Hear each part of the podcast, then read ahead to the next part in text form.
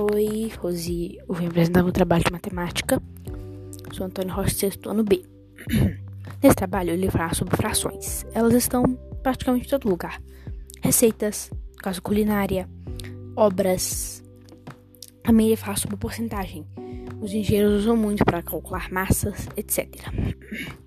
Eu gosto muito do conteúdo de fração. Ele é muito abrangente e eu curto muito a matéria matemática.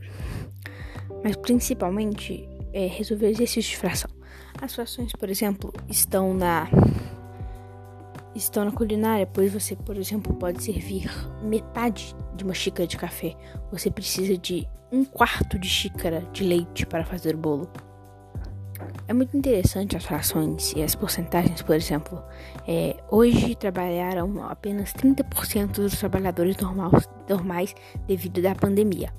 Apenas 5% das lojas abriram.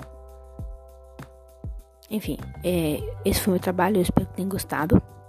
Só queria falar um pouquinho sobre frações, que elas são muito legais e elas estão em todo lugar.